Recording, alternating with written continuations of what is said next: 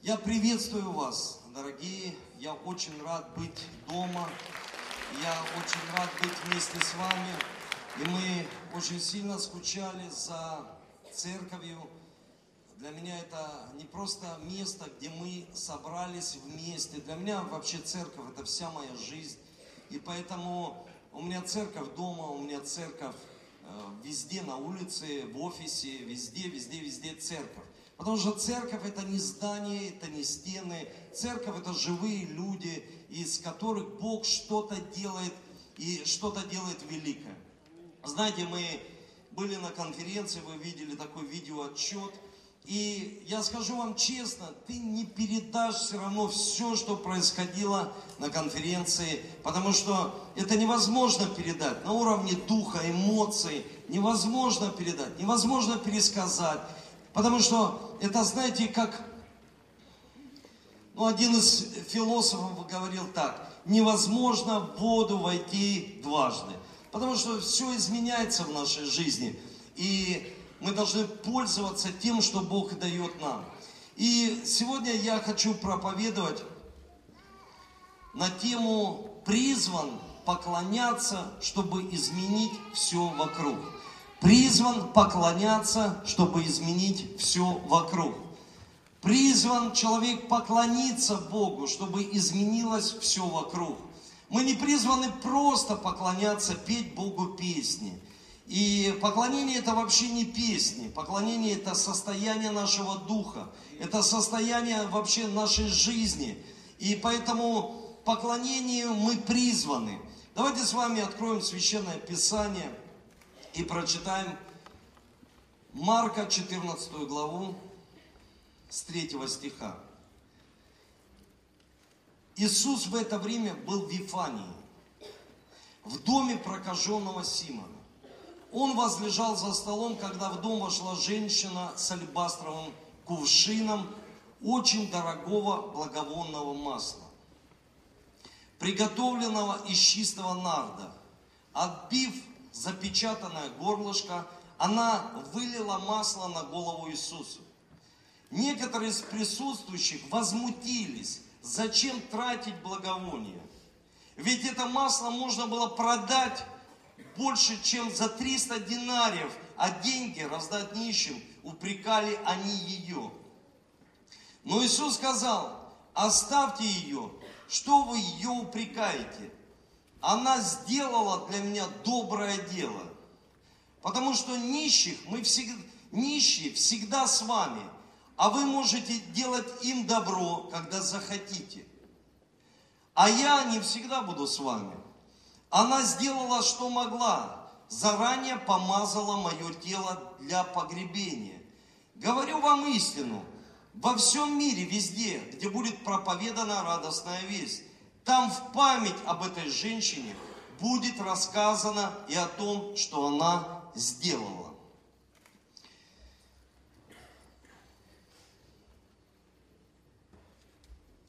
На самом деле, это очень сильно впечатляет, потому что в Библии говорится, где бы ты ни проповедовал Евангелие, благую весть, ты всегда должен упоминать об этой женщине.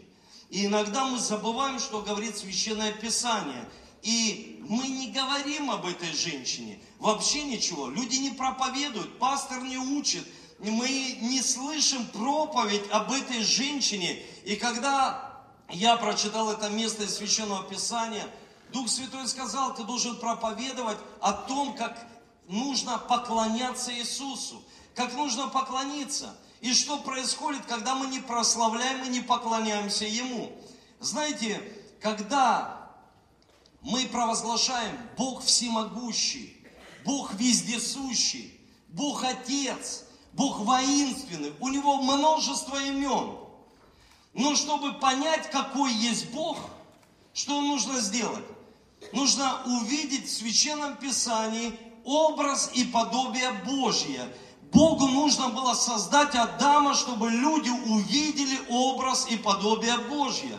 И Бог создает Адама. Бог создает Адама, и внутри Адама была Ева. Потому что внутри Адама, знаете, Бог Отец, написано, в недре отчим есть мужское и женское начало.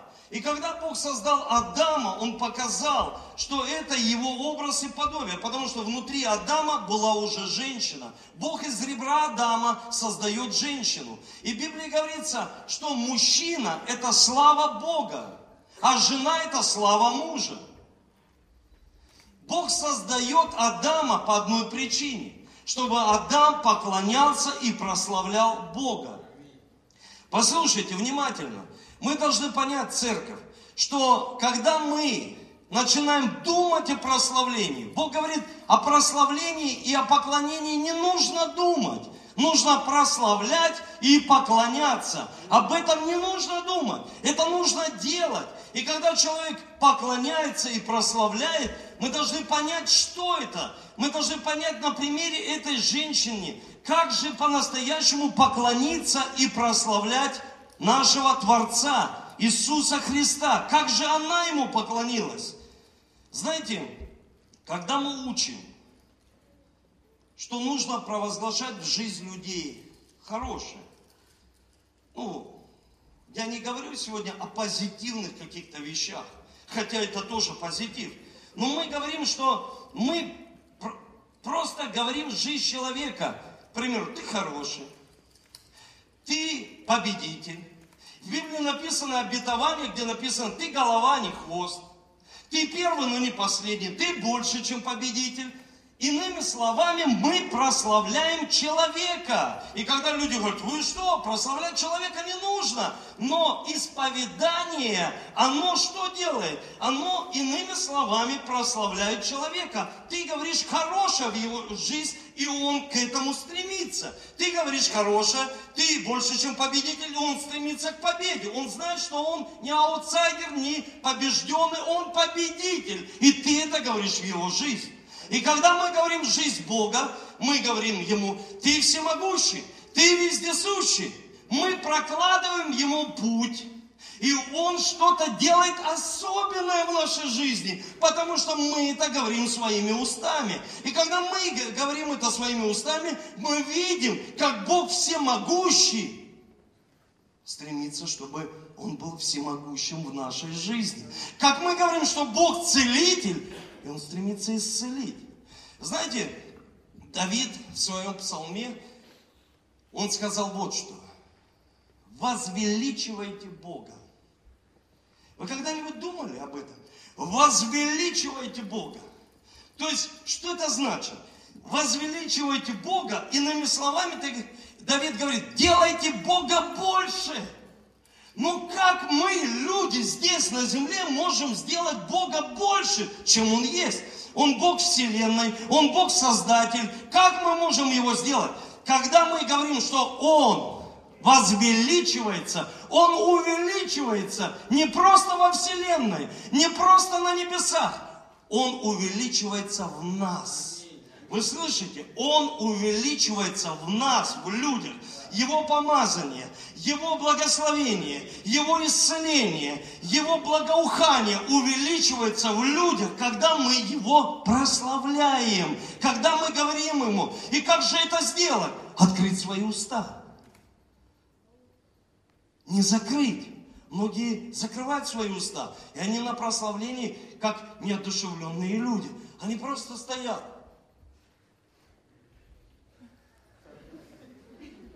И они не прославляют, они не могут открыть свои уста по многим причинам. И я сегодня скажу о некоторых причинах, которые встречаются в жизни людей. Они не могут открыть уста и сказать, я возвеличиваю тебя, я прославляю тебя, ты творец, ты мой отец. Когда мы говорим, он, мы приготовляем путь, он говорит, я доволен тобой, сын, ты увидишь Отца в своей жизни, ты увидишь сверхъестественное в своей жизни, ты увидишь особенное в своей жизни, потому что ты прославляешь меня, ты понял, для чего ты призван здесь, на этой земле. Ты не призван быть только служителем, ты не призван быть только пастором, ты не призван быть кем-то в этой жизни, ты призван мне поклоняться и прославлять меня. Скажите аминь. И давайте Богу воздадим славу.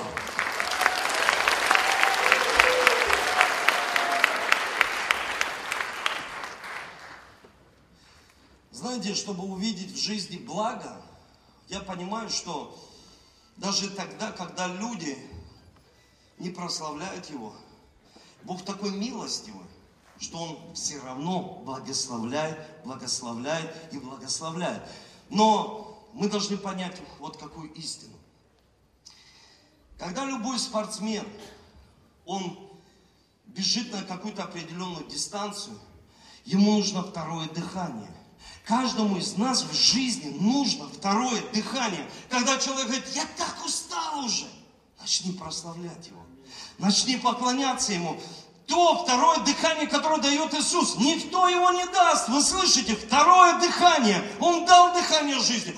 Мы живые люди. Но Бог дает второе дыхание, когда ты говоришь, слушай, такая легкость, такие силы, такое могущество дает Бог в моей жизни. Просто из-за того, что Он дает второе дыхание, потому что мы Его прославляем. Смотрите, что происходит в нашей жизни. Происходит у нас появляется некое убеждение, убеждение того, что мы знаем Бога. Вот многие люди на этом месте сейчас, они находятся, они долгое время посещают церковь. Кто-то долго, кто-то недолгое время. Но у, у человека складывается убеждение, я знаю Иисуса Христа. Но в Библии говорится, Иисус сказал, кто говорит, что он знает, он не знает ничего. Почему так происходит? Потому что это обман дьявола, когда люди говорят, я его знаю, я знаю, что он со мной, я знаю, что он всегда в моей жизни, я знаю, что он в моей семье. Послушайте, дьявол подкидывает людям чувство фальшивой собственной безопасности. Фальшивая. Вы знаете, фальшивка. Когда человек не может отличить от настоящей. Так сделано, что не отличишь от настоящей. Почему? Потому что люди, они говорят, я уже знаю Бога, и перестают его искать. И когда люди перестают его искать, потому что они говорят, я знаю какой, я верующий человек, я знаю какой Иисус, я знаю, как ему поклоняться, я знаю, как его прославлять. И они теряют Иисуса в своей жизни. И поэтому он ей сказал, придут дни, когда меня не будет с ним, нищие всегда с ними, а меня, может быть, с ними и не будет.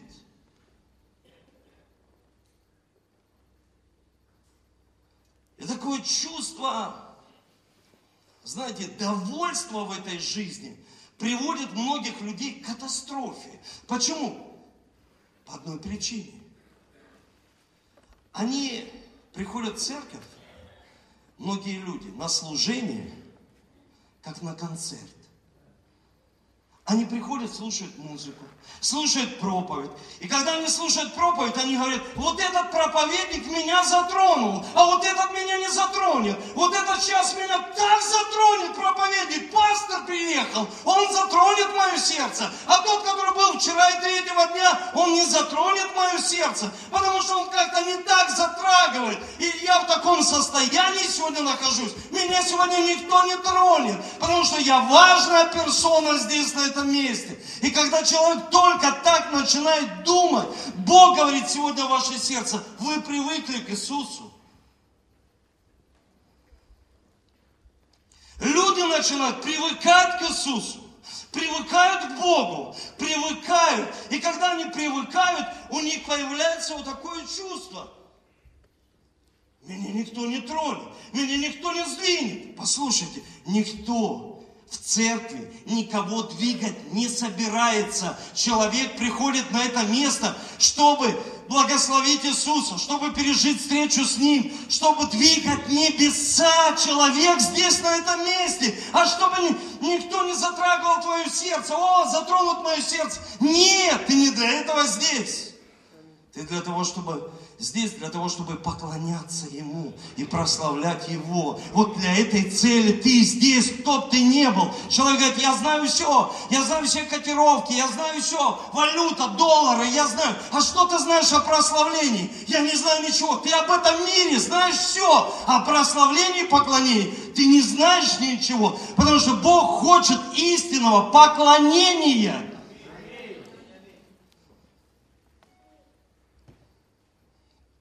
Я знаю все об Иисусе. Я знаю все о Боге. Мы не близкие родственники. Мы не можем знать все о Нем. Он Бог. Он вездесущий. Знаете, в Библии говорится, пусть все живое дославит Господа. Пусть все живое дославит. Скажи ему, тому, кто рядом, ты живой, славь Господа. Ты живой, ты должен славить Господа. Ты живой, ты должен славить Господа. Я вам скажу больше. Когда человек говорит, пастор Эдуард, я не такой эмоциональный, как ты, я не могу славить так Господа. Послушай, не в эмоциях дело, это есть непослушание Божьему указанию. Когда человек говорит, я не могу так славить, я не могу поднимать, я не могу. Послушай, когда ты прославляешь Бога, иногда ты не можешь контролировать своих рук и ног, потому что ты поклоняешься Ему. Поклонение нет такого, что поклонение нужно делать только так или так. Нет, поклонение показала нам женщина. В Священном Писании. Я хочу вам сказать, часто когда я приезжаю домой, дети, они просто, папочка приехал, папа вернулся, папа приехал, и ты обнимаешь, и ты хочешь сделать все, чтобы это особенное состояние сохранилось в семье, чтобы особенное состояние с моей женой сохранилось, не просто привычка в семье. Мы привыкли друг к другу. Как ты можешь привыкнуть тому, кого ты любил? Как ты можешь привыкнуть к Иисусу, который центральная фигура здесь, на этом месте? Привыкнуть к Нему. Он здесь, и ничего в этом особенного нет. И я могу сидеть в соцсетях, я могу звонить, я могу вообще не слушать, я могу выйти, я могу вообще покинуть это здание. Как человек может говорить такое, что он привык к Богу?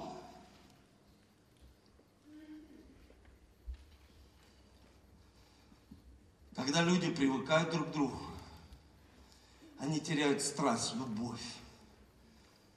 Они сначала спят на разных кроватях, потом им неинтересно вместе.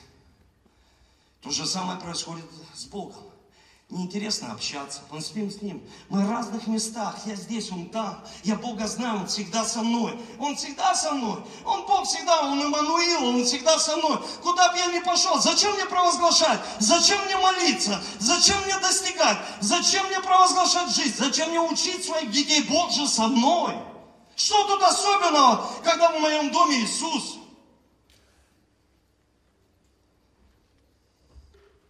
И вот эта привычка – к Иисусу приводит к катастрофе людей. Они покидают Бога. Они его оставляют, потому что к нему привыкают. И у них появляется фальшивое чувство безопасности. Знаете, у нас три служения. Я знаю, что люди ходят каждый в свою смену. Но есть такое, когда в семье люди могут спланировать встречу с Богом. Я приду в третье, мне так удобно. Я с Богом встречусь в третье служение. Не в первое, а в третье. Планируют, как поход на футбол, на встречу с Богом. Чем отличается тогда поход на футбол, на хоккей или на встречу с Богом? теряется вот это особенное. Он за моим столом в моем доме. И когда он за твоим столом, где сервис? Где хрусталь? Что ты так выглядишь? Если особенно Он за твоим столом, Он в твоей церкви, Он в твоей домашней группе. Где же страх Божий? Где же почтение и уважение того, что Он здесь?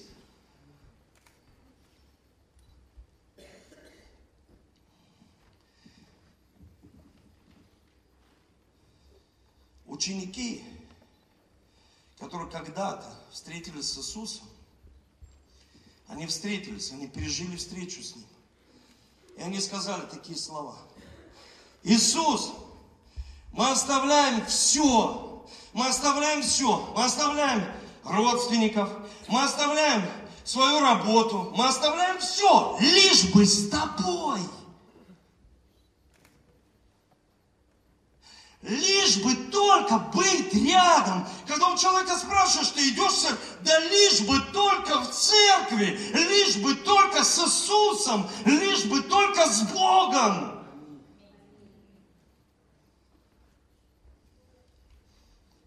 И они смогли оставить. Рыбаки стали ловцами душ. Человек, который считал налоги, он начал считать души. Врач, который лечил тела, он начал лечить души. Они оставили все. И они последовали за Иисусом. И когда они последовали за Иисусом, они шли с Ним. Они видели чудеса и знамения. Они видели воскрешение. Они видели все. Они видели, они даже в повседневной жизни стирали вместе, спали вместе, кушали вместе.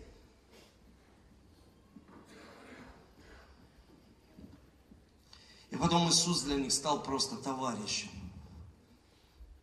Просто товарищ. Просто друг. Давайте с вами откроем Лука, 24 глава, 15 стих.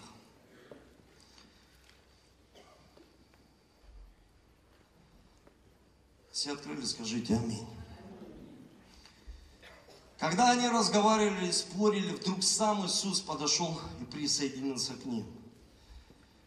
Но они были словно в ослеплении и не узнали его. Знаете, интересно, что это были ученики Иисуса, которые шли в Имаус. Имаус в переводе развалины. Иерусалим это центр всего. Они уходили из центра, из сердца, шли к развалинам, шли в другое направление, вообще в другое. Но это были ученики Иисуса. И они здесь встречают Иисуса, и его не узнают. Иисус спросил их, о чем вы говорите между собой по дороге? Они остановились с печальными лицами. Один из них, которого звали Клеопа, ответил, ты, видно, единственный из пришедших в Иерусалим, кто не знает, что произошло в эти дни. Они Иисусу стали проповедовать об Иисусе. Они не узнали, написано, глаза их были как в ослеплении. Они до такой степени привыкли, что даже его не узнали. Что это Иисус? Что это Господь их жизни? Когда был на конференции, Бог отчетливо проговорил мое сердце и дал мне это место из Священного Писания, где эти ученики говорили, не горело ли нас в сердце, не горело ли нас сердце на дороге, когда мы пережили встречу с Иисусом? Не горело ли нас сердце, когда они видели каждый день чудеса и знамения? Они видели повседневную жизнь. Иисус стал товарищем их. Знаете, что произошло? Огонь уходил с их сердца. Страсть уходила. Просто привычка. Прийти на служение, поклониться, прославить, уйти. Вернуться к своим опять жизненным обстоятельствам, и все. И они, ученики Иисуса Христа, с ними произошло то же самое. Они потеряли Иисуса. Написано в Священном Писании, когда они шли по дороге, они начали рассказывать ему. И когда они сели вместе, он преломил хлеб, они узнали, что это Иисус, и он исчез.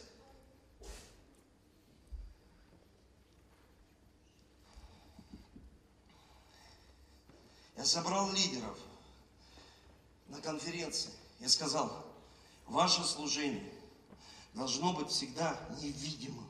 Не влюбляйте людей в себя, потому что вы должны влюбить людей в Иисуса Христа. Иисус Христос есть Господин. Иисус Дух Святой, Он невидим, но дела Его мы видим. И вы должны влюбить Иисуса в Иисуса Христа, в Духа Святого людей. Влюбить их страстно в Бога, которого не видно. Легче влюбить в себя, в хорошего, и сказать, я есть лидер, поклоняйтесь мне. Нет, влюбить в того, кого не видно.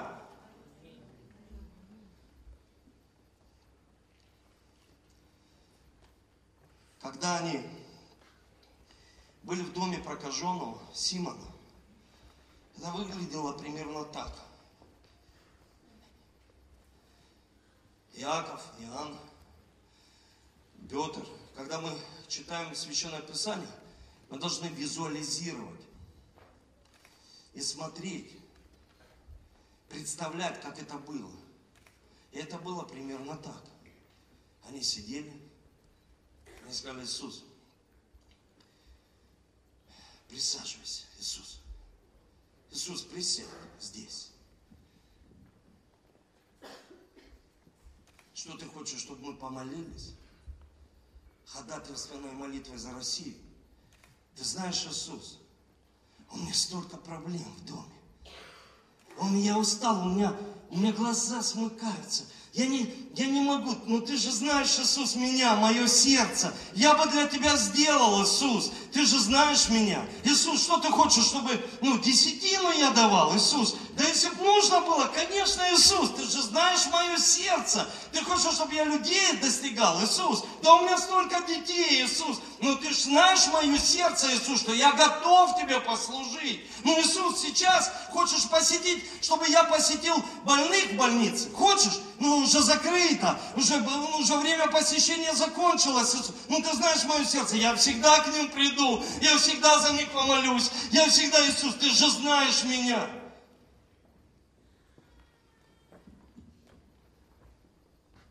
Ты же знаешь мое сердце, Иисус. Ты же, оно верное тебе. Я всегда с тобой. И ты со мной. И я даже могу тебе сказать, где тебе сесть, где тебе встать.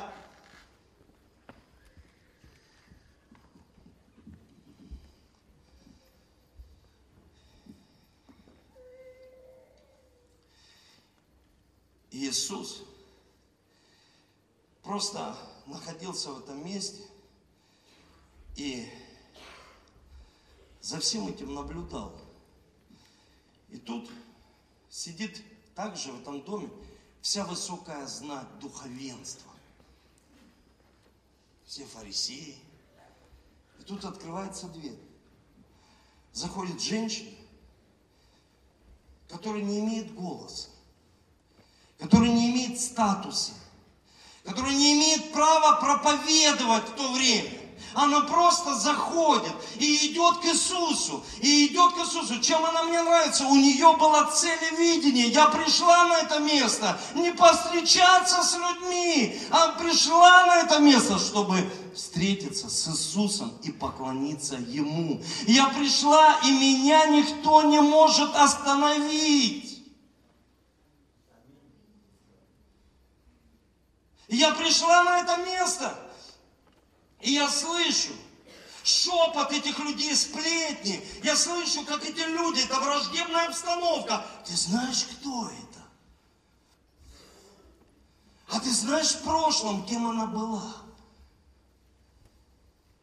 Она грешница. Она женщина легкого поведения. Ты знаешь, кто она была раньше? Она слышала, как люди сидят. Ты знаешь, что она была? Какое право она имеет к Иисусу идти? Значит, он такой же.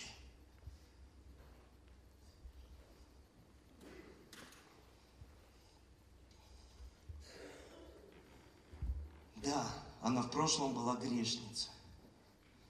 И прошлое учит нас в настоящем, что время коротко, и время не до игр играться в церковь и в Бога, и в домашние группы. Не до игр играться. Она говорит, может быть, вы что-то там говорите, но мне вообще не до игр, мне вообще не до этого. Мне нужно просто поклониться Иисусу. У меня есть цель, у меня есть видение, у меня есть миссия. Меня никто не остановит. Перед тем, как мы поехали на конференцию, я рассказывал братьям, поделился с ними. Мне приснился сон. Я знаю, что Бог дает мне определенные сны. Я вышел на большую улицу. Это была большая площадь. И люди, они в страшном ужасе, у них был ужас на лицах. Они бегали в страшном ужасе. И мне просто человек сказал, прячься, Здесь просто собака, которая разрывает людей. И я залез на такую, знаете, как такая лестница стоит во дворах. Ну, такая, как горка. Я залез и стою, думаю, ну здесь я спасусь точно. И она бежит. Я смотрю, огромный бультерьер, и он прыгает и летит. Я хватаю его и держу, и чувствую, моих человеческих сил нет. И она начинает кусать, и так и этими зубами я вот чувствую, сейчас она меня откусит пол лица. И я во сне вспоминаю тех девочек в Украине, которых покусала собака, потому что это был естественный сон. Это просто было естественно, вот как будто это происходит сейчас со мной. И я держал ее, сильно держал. И чувствую, нет сил. Она открывает рот, и я ей сильно кусаю за небо. И прокусываю, откусываю ей зубы. И второй раз. И выкидываю ее. И она убегает. И я просыпаюсь. Я спросил Дух Святой, зачем ты дал мне этот сон? И Бог показал мне место. Не отдавайте святыни псам, ибо они почувствуют этот запах и нападут и разорвут вас. Они не чувствуют, когда ты в святости. Бесы они не чувствуют. Но когда ты теряешь и даешь аргументы им, они разрывают. Написано в Писании, не отдавай святыни псам. Не отдавай своего призвания поклоняться и прославлять Бога. Не отдавай никому свой венец, никому. Все, что должен сделать ты на земле, только ты можешь сделать. Скажите аминь. Только ты можешь сделать. Никто другой не может сделать. Никто другой не может поклониться. Только ты в семье. Только твоя семья будет поклоняться, потому что ты поклоняешься. Это женщина она увидела этот момент в жизни. Знаете, есть два перевода. Это кайрос, совершенное время, и карах, еврейское слово, которое переводится так, незапланированная встреча. Это была незапланированная встреча. Она услышала, что Иисус там. И она понимает, что это тот ее момент в жизни. Послушайте, цените моменты в жизни. Я обращаюсь к каждому момент жизни, когда ты ценишь, ты понимаешь, скоро я не буду таким молодым, как раньше. У меня не будет такого молодого момента, гибкого момента, как раньше, не будет никогда. Это только сейчас такой момент. Цените. Она ценила этот момент, и она схватилась за этот момент. Это была незапланированная встреча. Я помню, мы с семьей ехали мы собрались всей командой церкви и ехали на море. И когда мы ехали на море, мы попали в аварию. Это была страшная авария, но мы остались все живы. Машина была разбита. И это был время и случай. Можно сказать, слушайте, ну как это так? Машина, авария. Слушай, но если бы я не разбился тогда на машине, я бы ночью поехал, и в Крымске была тогда, ну, это самое, потоп, и мы бы утонули всей своей семьей. Ты не знаешь время и случай, когда. Хватай момент, хватай момент. Она прошла через эту враждебную обстановку, чтобы понять, как поклоняться. Как поклоняться. Если ты даже человеку скажешь, подними руки, опусти руки, так, так, так, так. Это внутреннее состояние. Это внутри. Вы слышите? Это внутри человека. Он говорит, Бог меня создал, и я буду поклоняться Ему. Она пришла, я еще раз повторю, для того, чтобы увидеть Иисуса. Кто-то в этом зале пришел, чтобы увидеть Иисуса. Если ты этот человек, просто дай Богу великую славу.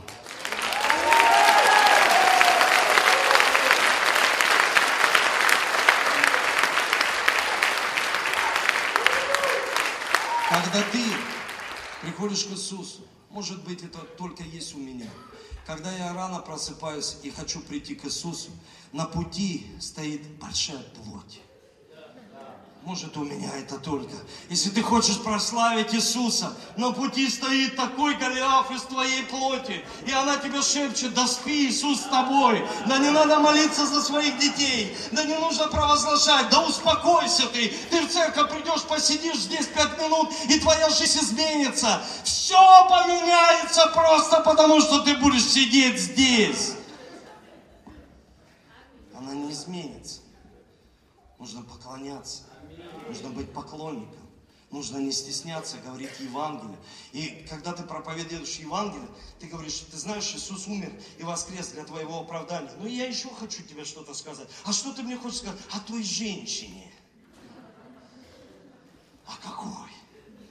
О той, которая не жила мнением людей, которая не стеснялась никого, которая просто как танк проехала – и она закрыла свои уши. Последнее время, когда я молюсь за служителей, за людей, я говорю, Бог, закрой его уши для сплетен, клеветы и осуждения. И открой его уши для Бога, чтобы он слышал Бога и не слышал клевету в свою жизнь. Потому что клевета останавливает человека. Это горькие семена, которые попадают в твое сердце. И они не приносят хорошего плода, они приносят только страх и разочарование.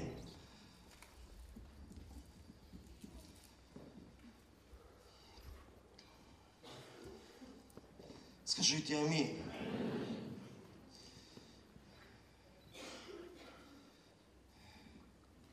Должны научиться убирать все с пути. Смотрите, истинное поклонение. Чтобы мы поклонялись в духе и в истине, невозможно просто прийти и поднять руки. В Библии говорится, чтобы руки были чем-то наполнены. И она пришла, чтобы дать. Истинный поклонник, он дает. И когда ты читаешь Святое Писание, ты понимаешь, слушай, ее сердце было наполнено любовью и состраданием. Она пришла, чтобы дать. У нее была шкатулка. Или написано алебастровый сосуд, который заказывали в Индии, чтобы там сохранились дорогие благовония, дорогие духи. И она подошла как бывает в нашей жизни. Мы как с радио, мы как с телевизором. Открыли, закрыли. Открыли, закрыли. Согласно, как день прошел. Нужен нам сегодня Иисус или не нужен? Открыли, закрыли. Она говорит, нет. И она взяла разбила этот сосуд. Когда разбивается сосуд, ты не можешь контролировать, открыть или закрыть, открыть или закрыть. Ты полностью посвящаешь свое сердце Иисусу. Оно уже, Он говорит, я пришел к сокрушенным сердцам, к разбитым сердцам, к разбитым сердцам, чтобы люди, они сказали, я разбиваю свой эгоизм, я разбиваю свою гордость, я разбиваю свою плоть. Только быть с тобой. Потому что ты даешь призвание, ты даешь предназначение, ты даешь все, и ты даешь благословение мне и всему моему дому в тысячи родов. И мы видим служение разбитого сердца. Когда разбитое сердце, слезы текут. С ты не можешь контролировать с темных мест что-то что выходит.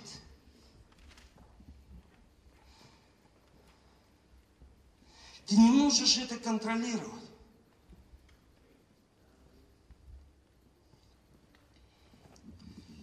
Иисус всегда ревнует. Он говорит, есть что-то, как эта шкатулка,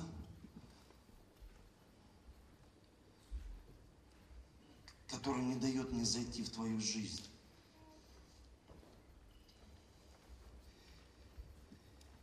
Есть тайное что-то, что не дает мне полностью благословить тебя.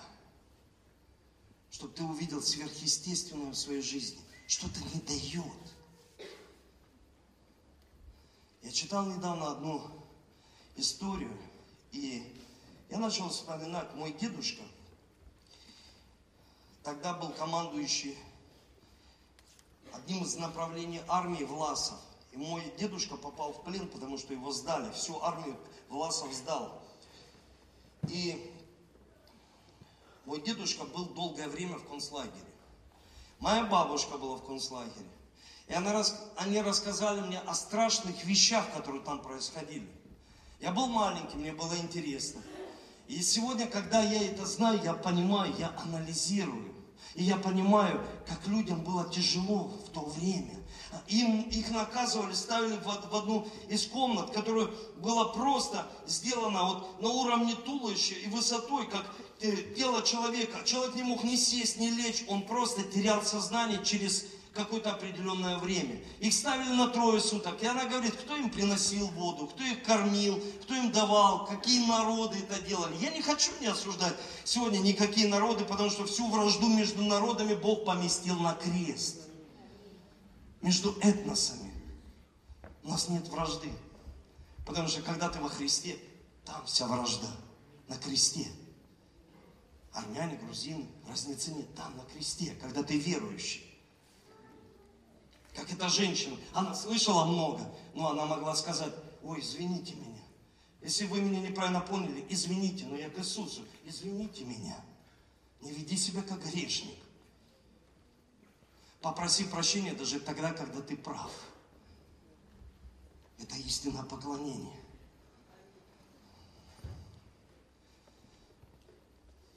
Я прочитал историю о молодом юноше, который женился – у него была молодая жена, ему только исполнилось 18 лет.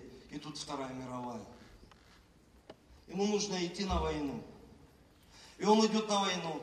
И он только думает о своей возлюбленной. И он попадает в плен. Он попадает в концлагерь. Он работает там. И у него есть надежда, что он встретится со своей любимой однажды. И он каждый день молится и говорит, Господи, помоги мне, чтобы этот ад закончился в моей жизни, чтобы я встретился со своей любимой.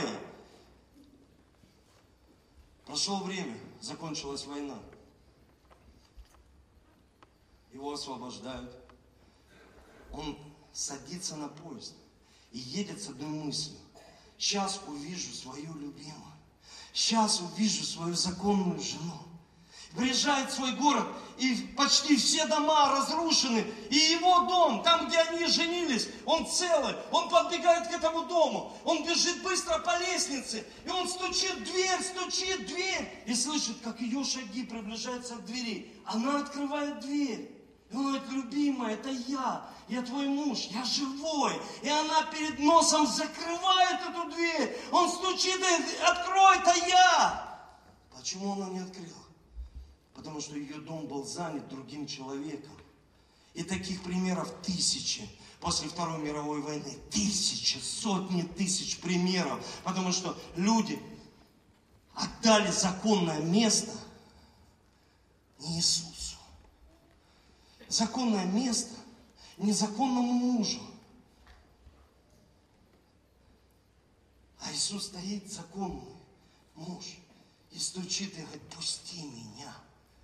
Стоит у дверей, написано церкви, и говорит, пустите меня в домашнюю группу, пустите меня в свою жизнь, пустите, вы все знаете, вы уже не узнаете меня, я прошу вас, пустите в мою жизнь, в свою жизнь меня.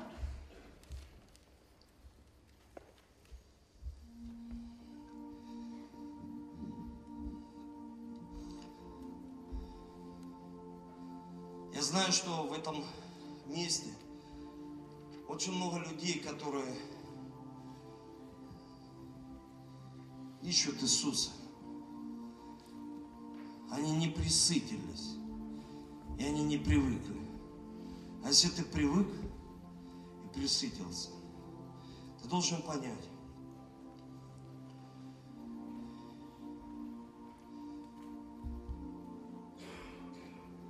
Матфея 10 глава. Кто сбережет жизнь, тот потеряет ее. А кто потеряет жизнь ради меня, тот обретет ее вновь. Кто сбережет, сбережет жизнь для этого мира, тот ее потеряет. А кто сбережет жизнь для Иисуса, тот ее обретет. Потеряй свою гордость потеряй свои знания. Трудно богатому войти, не только богатому, а знаниями войти. Я знаю Бога, я знаю, как Он здесь, тут так, тут вот здесь. Или пришел, говорит, я понял, ты не в землетрясении. Я понял, ты даже не в ветре. Я понял, ты в тихом вине. Когда я захожу в свой дом, закрываю дверь, и меня никто не видит. И я начинаю поклоняться Тебе. Я не хочу к Тебе привыкать. Я не хочу быть тем человеком, который к Тебе привык. Я хочу, чтобы Ты был пастырем моей жизни. Чтобы Ты пас меня, подсказывал мне. Чтобы я поклонялся и выполнял Твои задачи. Чтобы я выполнял Твою волю, но не свою.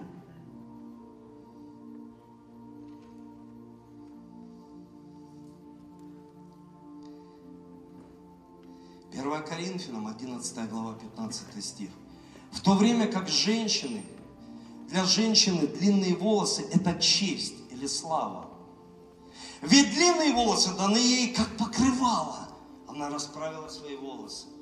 Послушайте внимательно.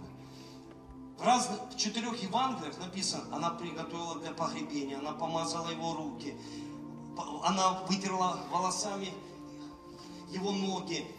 Написано, в четырех, иными словами, она сделала все. Когда ты поклоняешься и прославляешь, ты сможешь сделать все для Бога на этой земле. Вы слышите, для Иисуса. Все. И она так поклонялась. Иди сюда, иду. Она поклонялась. Подержи микрофон.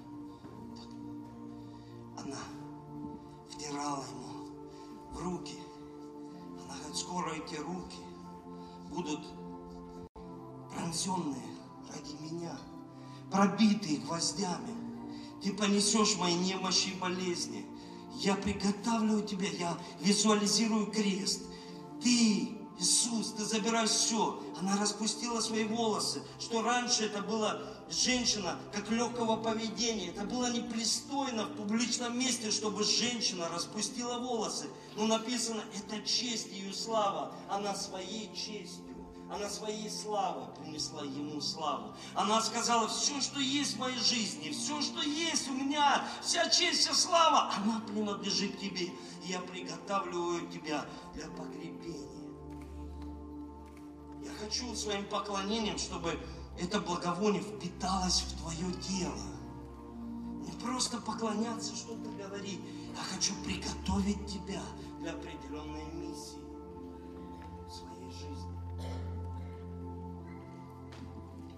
своей жизни. Я буду приготавливать тебя. И все, что я слышу от этих людей, мне все равно, что они обо мне говорят. Я хочу поклоняться тебе. Вот что мы должны еще понять.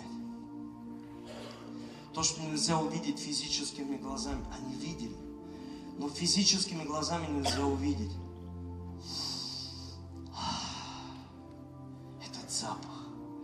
Истинное служение Иисусу, оно невидимо. Оно невидимо. Но люди говорят, а, помазание, благоухание. А, оно невидимо, оно не просто видимо, люди что-то делают видимо, чтобы показать всем свою славу. Нет, оно невидимо, истинное служение. Но запах от него – Бога это радует. Когда человек теряет это помазание, он получает другой запах. Это чувствует демоническая сила. В Библии написано, не отдавайте святыню псам. Давайте поднимемся. Не отдавайте святыню псам. Я хочу вам сказать последнее. Настоящее служение разбитого сердца – это сильно. Настоящее служение разбитого сердца – это сильно. Когда ты не можешь контролировать то, что Бог хочет делать через тебя и для тебя. Ты не можешь контролировать, потому что ты не бережешь свою душу для этого мира, а ты сохраняешь ее для Иисуса. Не привыкайте к Богу. Невозможно привыкнуть того, кого мы любим.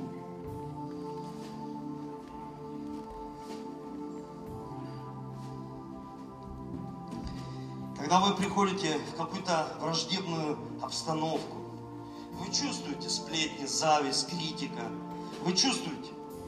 Может быть, это работа, может быть, это бизнес, может быть, это твоя семья, может быть, это домашняя группа. Не ведите себя как грешники. Не ропчите, не бубните. Что это сделаете? Придите за полчаса раньше, начните поклоняться и прославлять как мы это делаем перед служением. Начните прославлять, и вы меняете атмосферу. И люди, когда приходят, а, другая атмосфера. Мы даже не знали, что здесь происходило, но здесь другая атмосфера. Мы изменили атмосферу. Сын не меняется, поменяй атмосферу. Дочь не меняется, поменяй атмосферу. Семья не изменяется, поменяй атмосферу в своем доме. Начни прославлять и поклоняться. Начни прославлять, поклоняться и молиться. И ты увидишь, как атмосфера в твоем доме, она изменится. Когда атмосфера духовенства в твоем доме, все все знают, и они делятся, как, какие кто, кто плохой, кто согрешил, кто еще что. Слушай, вы привыкнете к Иисусу, и Он будет ничто. Но Иисус, глава нашей жизни, краеугольный камень, мы не должны Его отвергать. Он есть царь.